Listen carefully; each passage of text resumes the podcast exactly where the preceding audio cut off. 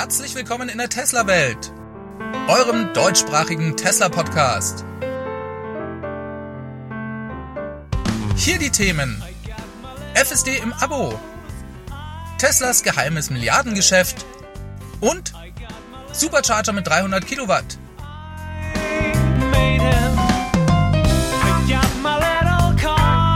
Mein Name ist David und dies ist die Folge 181.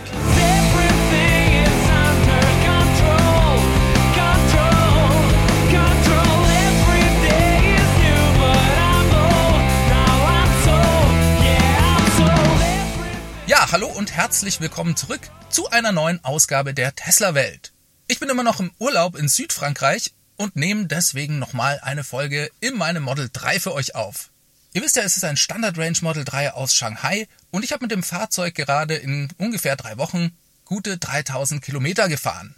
Und ich muss euch sagen, es ist einfach super. Die Langstrecke ist überhaupt kein Problem, dank des gut ausgebauten Supercharger-Netzwerks. Alle zweieinhalb Stunden so ungefähr gibt es einen Stopp und wir haben meistens noch nicht mal den Kaffee ausgetrunken, da sagt das Fahrzeug schon, dass wir wieder weiterfahren können. Wir steigen wie immer direkt mit den Tesla News ein. Vielleicht befassen wir uns erstmal mit einem Thema der letzten Woche, nämlich mit der Ankündigung, dass Tesla das Model Y aus Shanghai nach Europa bringen wird. Denn da habe ich doch einige Zuschriften von Zuhörern und Zuschauern bekommen, die noch gerne ein bisschen mehr über die Fahrzeuge aus Shanghai erfahren hätten. Der Philippe hat mir da zum Beispiel geschrieben, ihn interessiert insbesondere die Frage, welche Batteriezellen nun letztendlich in den Fahrzeugen drinstecken und ob man denn bereits heute zuschlagen sollte oder vielleicht doch noch auf das Model Y aus Grünheide warten sollte. Ja, wie es ausschaut, stecken in den Fahrzeugen die 2170er Zellen. Es wird also die aktuelle Technik verbaut, die wir auch im Model Y aus den USA heute finden. Es handelt sich also noch nicht um die Batteriezellen mit dem neuen Formfaktor also die 4680er Zellen, die Tesla am Battery Day vorgestellt hat. Die sollen ja dann definitiv in die Fahrzeuge aus Grünheide und aus Texas kommen. Jetzt ist natürlich die Preisfrage, lohnt es sich auf diese neue Technik zu warten oder kann man heute schon zuschlagen? Ja, also ich kann euch dazu natürlich nur meine eigene persönliche Meinung sagen. Wenn man sich einen Tesla kauft, dann sollte man sich einer Sache bewusst sein. Es ist so ein bisschen wie beim PC-Kauf früher. Das heißt, man sollte mit dem, was man kauft und vor allem auch mit dem Preis, zu dem man es kauft, mit sich selbst im Reinen sein. Tesla entwickelt die Fahrzeuge kontinuierlich weiter. Und über die Zeit werden die dann natürlich günstiger, weil Tesla die Produktion weiter skalieren kann und dadurch günstiger herstellen kann. Wird das Model Y, das Tesla in ein, zwei Jahren anbietet, besser sein als das, was sie heute in petto haben? Die Antwort ist ja. Und wird es günstiger sein? Auch hier ist die Antwort, glaube ich, ja. Aber wenn das Gründe für einen sind zu warten, dann kann man sich eigentlich nie einen Tesla kaufen, denn die Fahrzeuge werden immer besser und auch günstiger werden. Das ist einfach das Dilemma, das man bei einem Kauf hat. Auf der anderen Seite hat man gegenüber anderen Herstellern einen riesigen Vorteil und das sind die Software-Updates. Das heißt, auch ein aktuelles Fahrzeug wird in Zukunft weitere Funktionalitäten haben und auch besser werden. Also besser als zu dem Zeitpunkt, als man es gekauft hat. Das finde ich bei Tesla einzigartig und das macht auch total Spaß. Reden wir mal über die Unterschiede bei den Batteriezellen. Denn da wird Tesla ja eine ganze Reihe neuer Sachen beim Berliner Model Y einführen. Das macht vor allem erstmal auf Produktionsseite einen großen Unterschied. Denn es handelt sich um einen komplett neuen Formfaktor. Das heißt, der Produktionsprozess ist komplett neu, die Zellen werden leistungsfähiger, ja, aber vor allem auch günstiger in der Produktion für Tesla. Das birgt auch ein großes Risiko, was den Zeitpunkt der Einführung angeht. Denn Tesla macht ja alles neu und dementsprechend kann natürlich auch viel schiefgehen. Theoretisch sind also Verzögerungen möglich. Dann wird Tesla in der Giga Berlin auch das strukturelle Battery Pack einführen. Das vordere und hintere Rahmenteil aus den Gigapressen zusammen mit dem Battery Pack werden also die tragenden Bestandteile des Fahrzeugs. Auch das vereinfacht vor allem den Herstellungsprozess und macht diesen günstiger. Es verbessert aber auch ein bisschen die Fahreigenschaften des Fahrzeugs. Inwieweit das spürbar einen Unterschied beim Fahren macht, werden wir erst sehen, wenn wir die neuen Fahrzeuge selbst fahren können. Ich bin überzeugt, dass die neuen 4680er Zellen definitiv Vorteile mit sich bringen werden. Tesla wird nochmal die Energiedichte erhöhen, theoretisch ermöglicht das mehr Reichweite und man kann die Batterien schneller laden. Inwieweit das Tesla aber an die Endkunden weitergibt, ist heute völlig unklar. Sie könnten die Fahrzeuge mit genau der gleichen Reichweite anbieten und einfach weniger Zellen einbauen, was dann wieder die Produktionskosten senken könnte. Ob Tesla dann auch die Preissenkungen an die Kunden weitergibt, ist auch heute vollkommen offen. Das ist alles möglich, steht aber noch nicht fest. Damit will ich sagen, vielleicht gibt es anfangs erstmal gar keinen so großen Unterschied für den Endkunden, den man vielleicht erwarten könnte. Von daher glaube ich, darf man sich bei seiner Kaufentscheidung gar nicht so sehr auf diese Dinge fokussieren. Sondern die eigentliche Frage ist, was brauche ich denn persönlich für ein Auto? Wie schaut denn mein persönlicher Use Case gerade aus? Und erfüllt das heutige Model Y aus Shanghai genau diese Anforderungen? Wenn dem so ist, kann man, glaube ich, guten Gewissens zuschlagen. Wenn man noch warten kann, weil vielleicht das Leasing vom alten Fahrzeug noch nicht abgelaufen ist, naja, dann kann man eben auch noch warten. Es gibt ja noch andere Vorteile, die das neue Fahrzeug haben wird, wie zum Beispiel die neue Lackiererei und den besseren Paintjob dadurch in Grünheide. Aber wie gesagt, die Verarbeitung meines Model 3s aus Shanghai zum Beispiel, die war erste Sahne. Gerade auch was die Verarbeitung und den Lack angeht. Stört mich das jetzt also, wenn Fahrzeuge aus Grünheide dann noch schöner ausschauen? Eigentlich glaube ich nicht, denn ich habe ein super Auto gekauft. Ich wollte mit meinem Model 3 eben nicht mehr warten und habe für den Preis, den ich bezahlt habe, auch genau das bekommen, was Tesla versprochen hat. Ich werde also auch nicht enttäuscht sein, wenn bei der nächsten Ladung von Tesla Model 3 aus Shanghai vielleicht eine Überarbeitung der Batteriezellen stattgefunden hat und die Fahrzeuge dann nochmal 30 oder 50 Kilometer mehr Reichweite haben. Das kann sehr gut passieren, wenn Tesla zum Beispiel die Energiedichte der Zellen nochmal erhöht hat. Dass sowas eines Tages passieren wird, ist für mich heute schon klar und naja, so ist es eben. Aber ich finde, so muss man an den Kauf herangehen, so sollte man die Sache sehen, zumindest aus meiner Perspektive. Wenn ihr euch also sagt, ich kann es auf keinen Fall verkraften, wenn ein Model Y aus Berlin dann eines Tages ein Upgrade erhält und man vielleicht dann statt 20 Minuten nur noch 15 Minuten am Supercharger warten muss, naja, dann kauft das Fahrzeug vielleicht noch nicht. Aber wenn ihr gut findet, was Tesla heute schon anbietet und vor allem auch für den Preis, dann schlagt gerne schon zu. Ich für meinen Teil bereue meinen Kauf in keinster Weise. Ich habe jetzt in ungefähr drei Wochen über 3000 Kilometer gefahren und habe dadurch nochmal einen ganz anderen Zugang zu dem Fahrzeug bekommen. Und ich bin inzwischen auch richtig happy, dass ich mich für die Standard Range Variante entschieden habe. Denn klar wäre es mit der größeren Batterie vielleicht noch ein bisschen bequemer und noch sportlicher. Den einen oder anderen Stopp würde man dann vielleicht nicht mehr so machen. Aber es funktioniert halt trotzdem sehr gut und es schränkt meine Familie und mich überhaupt nicht ein. Und einen Riesenvorteil finde ich, dass wenn andere Leute den Preis des Standard Range Model 3 hören, sie viel eher ins Nachdenken kommen, als wenn ich die teurere Variante gewählt hätte. Wir haben jetzt in Frankreich viel Familie und Freunde besucht und natürlich will jeder einmal eine Runde fahren. Und die meisten Leute, die Tesla nicht kennen, die denken, die Fahrzeuge gehen bei 80.000 Euro los. Die sind dann vollkommen schockiert, wenn ich sage, nein, das Fahrzeug geht bei 40 los und ihr könnt dann meistens noch eine Subvention wie die Umweltprämie von 6000 Euro zum Beispiel abziehen. Dann ist auf die Antwort, oh, da habe ich ja für mein Fahrzeug gar nicht so viel weniger bezahlt. Es ist ja eigentlich nur so, wie wenn ich einen Golf kaufen würde. Und ich habe jetzt schon mehrere Personen im Auto gehabt, die hätten davor nicht mal im Traum daran gedacht, sich einen Tesla zu kaufen, und jetzt denken die ernsthaft darüber nach. Und das finde ich großartig. Und genau das liegt eben daran, dass sie gesehen haben, wie klasse bereits das Standard Range Model 3 ist. Naja, also jetzt habt ihr meine Meinung zu dem Thema, ob man vielleicht noch warten sollte oder nicht. Ich denke, das Ganze ist eine Einstellungssache und hängt vom persönlichen Use Case ab. Ach ja, der Thorsten, das ist auch ein Hörer dieses Podcasts, der hat mich per E-Mail kontaktiert und der wollte wissen, wie soll man denn jetzt in der Kommunikation mit Tesla umgehen, wenn man vielleicht ein Model Y bestellt hat, aber noch gerne auf das Fahrzeug aus Grünheide warten möchte. Ja, also ehrlich gesagt habe ich dazu keine großen Erfahrungswerte. Ich weiß nicht genau, wie Tesla das handelt. Normalerweise, wenn man eine Bestellung hat, dann werden sie irgendwann auf einem zukommen, wenn das Fahrzeug eben theoretisch lieferbar wäre. Sie fordern dann zur finalen Konfiguration auf, werden eine Rechnung stellen und auch einfordern, dass ihr das Fahrzeug bezahlt und entgegennimmt. Wenn ihr das nicht tut, könnte Tesla theoretisch die Bestellung streichen. Ich glaube aber ehrlich gesagt nicht, dass sie das in dieser Situation so machen werden. Ich wäre da ganz offen und würde Tesla einfach kontaktieren und sagen, hey, ich will noch gerne auf das Fahrzeug aus Grünheide warten. Ich kann mir sehr gut vorstellen, dass sie dann die Bestellung weiter aufrechterhalten werden.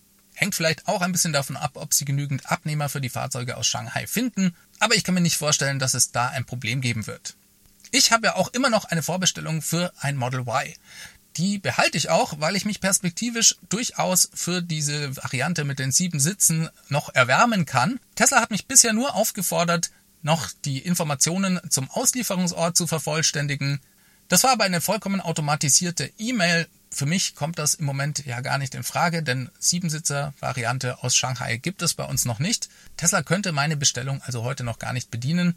Wenn jemand von euch da draußen Erfahrung damit hat, dann schreibt es doch unten mal in die Kommentare rein. Wäre ganz interessant zu wissen, wie es euch damit geht und vor allem, was ihr auch macht. Kauft ihr euch das Model Y aus Shanghai oder wollt ihr vielleicht noch warten? Finde ich spannend, wie es euch damit geht. Ja, kommen wir mal zu den großen Neuigkeiten der Woche. Tesla bietet ab jetzt in den USA die seit langem versprochene Full Self-Driving Software im Abonnement an. Der Preis ist abhängig davon, welche Autopilot-Version man selbst schon besitzt. Hat man nur den standardmäßig aktivierten Autopilot im Fahrzeug, dann kostet das Abonnement 199 Dollar im Monat. Hat man vorher schon das Paket erweiterte Autopilot-Funktionalität gekauft, dann liegt man bei 99 Dollar im Monat. Voraussetzung für das Abonnement ist ein verbauter Full Self-Driving Computer von Tesla, also die Hardware 3. Sollte man noch die Hardware 2 oder die Version 2.5 im Auto haben, dann ist ein Upgrade des Full Self Driving Computers fällig. Dafür will Tesla dann 1500 Dollar haben, bevor man FSD im Abo im Auto nutzen kann. Diese 1500 Dollar sind etwas kontrovers.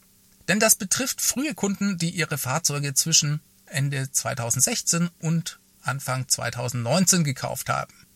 Und diesen Kunden hatte Tesla eigentlich versprochen, dass die Autos bereits die notwendige Hardware hätten, um eines Tages mal FSD nutzen zu können. Tesla hat das damals auch so in einem Blogartikel veröffentlicht, der immer noch online ist. Es gibt also Kunden, die sich jetzt zu Recht darüber aufregen, dass Tesla hier quasi ein Versprechen bricht. Das ist von außen betrachtet nicht die geschickteste Lösung für Tesla. Ich finde, sie hätten das damals so nicht schreiben dürfen. Sie brauchen sich nicht zu wundern, wenn die Kunden jetzt dagegen Sturm laufen und ich könnte mir vielleicht sogar vorstellen, dass sie da noch einlenken werden. Auf der anderen Seite ist schon auch klar, dass die Entwicklung der Hardware immer weitergeht. Der aktuelle FSD-Computer wird nicht der letzte sein, den Tesla auf den Markt bringt. Und die Frage wird sich dann immer wieder stellen und demnächst dann auch in viel größerem Umfang. Ich bin schon gespannt, wie Tesla das dann lösen wird. Das ist aber eher ein Thema für eine zukünftige Sendung. Was bekommt man denn jetzt also für die FSD im Abo? Eigentlich genau die gleichen Funktionen, die man bekommen würde, wenn man das Paket in den USA für 10.000 Dollar kauft. Das heißt, mit Autopilot navigieren, den Spurwechselassistenten, Autoparken, das Summon-Feature und auch das Smart Summon-Feature, also das Herbeirufen des Autos, dann die Ampel- und Stoppschilderkennung und demnächst auch den City Link Assistenten aka FSD Beta Version 9. Das ist ein ganz wichtiges Detail. Es handelt sich also noch nicht um die in der letzten Ausgabe besprochene Full Self-Driving Beta Version 9.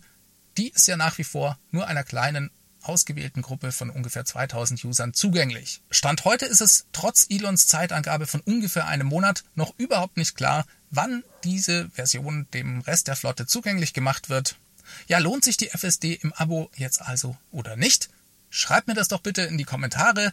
Auch gerade wie ihr den Preis findet und ob ihr das euch kaufen würdet, würde mich sehr interessieren. Ich persönlich denke, es ist eine gute Option für Leute, die FSD einfach mal ausprobieren wollen, die mal damit in den Urlaub fahren wollen und das Ganze vielleicht nur für einen Monat kaufen. Denn das ist möglich. Für Leute, die das dauerhaft nutzen wollen oder auch ihr Auto lang behalten wollen, lohnt sich vermutlich der Kauf des FSD-Pakets.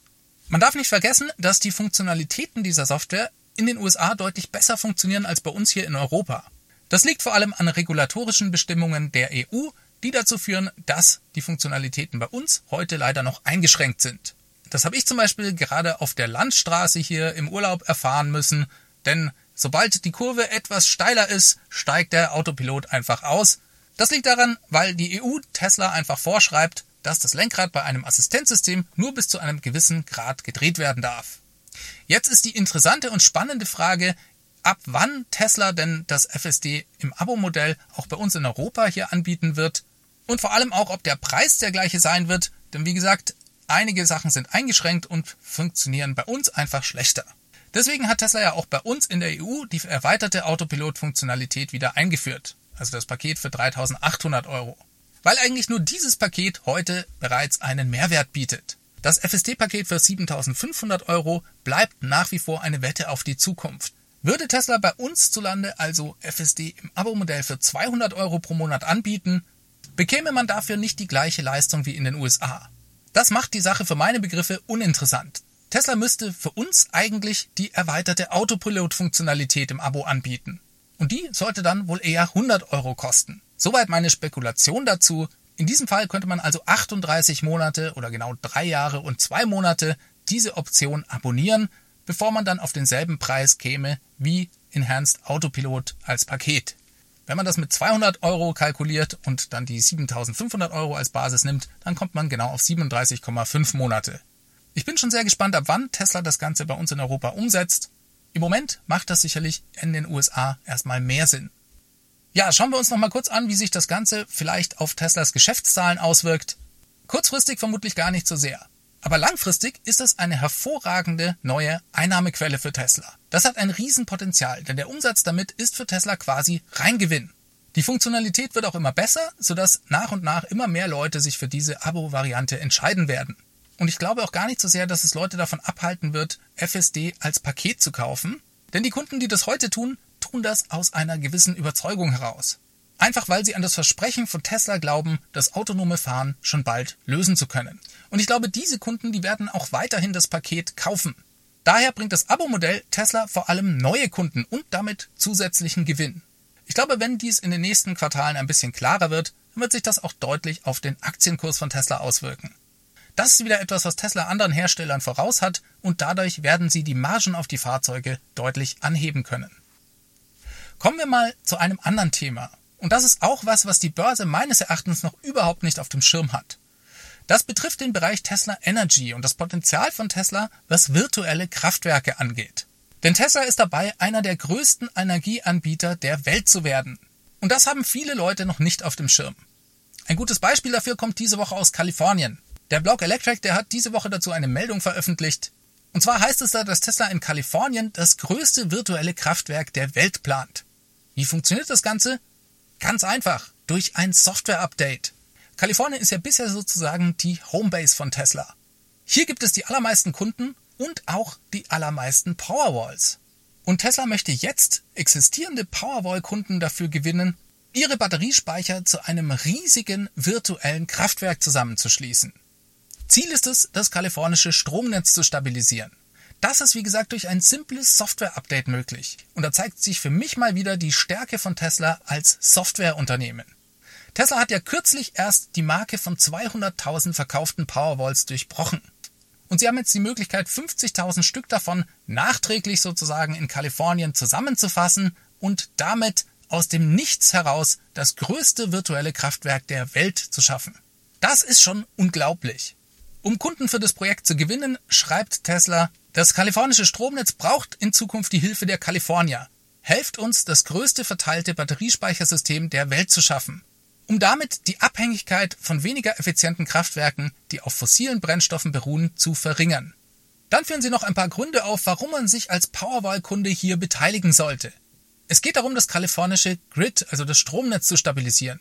Des Weiteren geht es darum, auch saubereren Strom im Netz zu realisieren, sich als Tesla-Community für einen schnelleren Übergang zur nachhaltigen Energie einzusetzen Dabei aber nicht seine eigenen Backup-Kapazitäten einzuschränken und mit dem Ganzen, wenn man einen Smart Meter daheim hat, auch noch Geld zu verdienen. Klingt für mich nach sehr guten Gründen, hier mitzumachen. Ab 22. Juli haben Besitzer einer Powerwall die Möglichkeit, über die App sich anzumelden. Wir beobachten mal, wie das Ganze weitergeht und ich bin überzeugt, darin steckt für Tesla ein Riesenpotenzial für die Zukunft. Das ist, wenn ihr so wollt, ein geheimes Milliardengeschäft, das Tesla hier anzettelt. Nicht ohne Grund hat Elon bereits öfter gesagt, dass das Energy Business von Tesla eines Tages das Automotive Business überflügeln könnte. Und wir wissen ja ganz genau, bis 2030 will Tesla 20 Millionen Autos bauen. Ihr könnt euch also vorstellen, wie ungefähr das Potenzial hier aussieht. Und das ist auch was, was meines Erachtens die Börse heute noch überhaupt nicht in den Preis der Tesla-Aktien mit einpreist. Was die Powerwall angeht, gab es diese Woche übrigens auch noch eine andere interessante Information von Elon höchstpersönlich, denn er nannte zum ersten Mal aktuelle Zahlen, was die Produktionskapazität, aber auch die Bestellungen angeht. Fürs nächste Quartal, so sagte er, könnte Tesla maximal 30.000 bis 35.000 Powerwalls herstellen. Die Nachfrage hingegen sei viel höher, die läge bei 80.000 Stück. Tesla kommt ja also mit der Produktion der Powerwall nicht hinterher und Elon machte dafür den weltweiten Mangel an Chips verantwortlich. Das bremst Tesla hier also aus. Diese Informationen, die gab Elon übrigens während eines Gerichtsverfahrens preis, das aktuell gegen Tesla läuft. Da geht es um Anleger, die Tesla wegen der Übernahme von Solar City damals verklagt haben. Das finde ich persönlich ein bisschen abstrus, denn bei der Übernahme von Solar City damals, da gab es eine Abstimmung aller Anleger und die haben mit über 80 Prozent oder ich glaube sogar 85 Prozent für diese Übernahme gestimmt. Trotzdem haben einige der Investoren geklagt. Sie werfen Elon hier zu große Einflussnahme vor. Er habe Solar City, an der ja er und seine Familie auch beteiligt waren, quasi auf Kosten der Anleger von Tesla freigekauft. Sie sind also mit der Übernahme und auch den damaligen Konditionen überhaupt nicht einverstanden. Mir erschließt sich der Sinn der Klage nicht so ganz, denn wie gesagt, damals gab es eine Abstimmung und die große Mehrheit war dafür. Und bereits in Teslas Masterplan war zu lesen, dass Tesla eines Tages Produkte zur Energiebereitstellung oder Energiegewinnung anbieten werde. Das war lange vor der Übernahme von Solar City. Naja, und wenn ihr den Aktienkurs von damals, also bei der Übernahme von Solar City, heute mit dem Aktienkurs von Tesla vergleicht, dann wird mir auch nicht ganz klar, wie da irgendein Anleger behaupten könnte, ihm sei da ein Schaden entstanden. Aber na gut, was soll's? An dieser Stelle ist noch interessant zu erwähnen, dass Tesla eigentlich für solche Geschichten eine Versicherung hatte, um Investoren einen Vergleich anbieten zu können. Elon Musk wollte das aber nicht, er bestand auf diesem Gerichtsverfahren und deswegen findet das auch heute statt. Elon erklärt dir während der Anhörung, wie essentiell das Thema Solarbusiness für die Energy-Sparte von Tesla ist. Und in dem Zusammenhang äußerte er sich auch über die Powerwall. Denn Tesla bietet Produkte über die ganze Kette von der nachhaltigen Energiegewinnung zur Speicherung bis hin zum Verbrauch. Das war immer schon der Plan und in dem Zusammenhang machte auch die Übernahme von Solar City damals Sinn. So, dann will ich noch über einen sehr interessanten Tweet von Elon berichten. Der bestätigte nämlich offiziell diese Woche, dass das Tesla Supercharger Netzwerk demnächst auf 300 Kilowatt Peakleistung abgegradet wird. Er sagte leider nicht genau, wann das Ganze denn zum Tragen kommt und auch nicht, welche Fahrzeuge denn dann mit 300 Kilowatt laden können. Für meine Begriffe klang das aber in dem Tweet so, als stehe das unmittelbar bevor. Würde mich nicht wundern, wenn wir da bereits im nächsten Earnings Call was zuhören. Der findet übrigens am Montag, den 26. Juli statt, also nach Börsenschluss. Darin erwarte ich mir persönlich dann genauere Infos auch über das Upgrade, was die Supercharger angeht. Wenn wir über die Fahrzeuge nachdenken, da wären natürlich die neuen Plaid-Modelle bei Model S und Model X die ersten Verdächtigen. Ich könnte mir aber auch vorstellen, dass Model 3 und Model Y diese neue Spitzenleistung unterstützen werden. Also zumindest Modelle aus aktueller Produktion. Das ist nur so eine Spekulation von mir, aber so wie ich Tesla kenne, wird mich das überhaupt nicht wundern. Ja, damit kommen wir diese Woche zum Ende. Wenn es euch gefallen hat, lasst mir ein Abo da und einen Like. Das ist immer wichtig für den Algorithmus. Diese Sendung wurde freundlicherweise vom Tesla Owners Club Helvetia, dem jungen und initiativen Tesla Club aus der Schweiz und dem TFF, dem Tesla Fahrer und Freunde e.V. unterstützt. Beide Clubs sind Herausgeber des T&E Magazins. Das Podcast Mastering kommt von promoton.ch. Ja, damit wünsche ich euch eine ganz gute Woche. Schaltet nächsten Mittwoch wieder ein. Macht es ganz gut. Bis zum nächsten Mal. Ciao, ciao.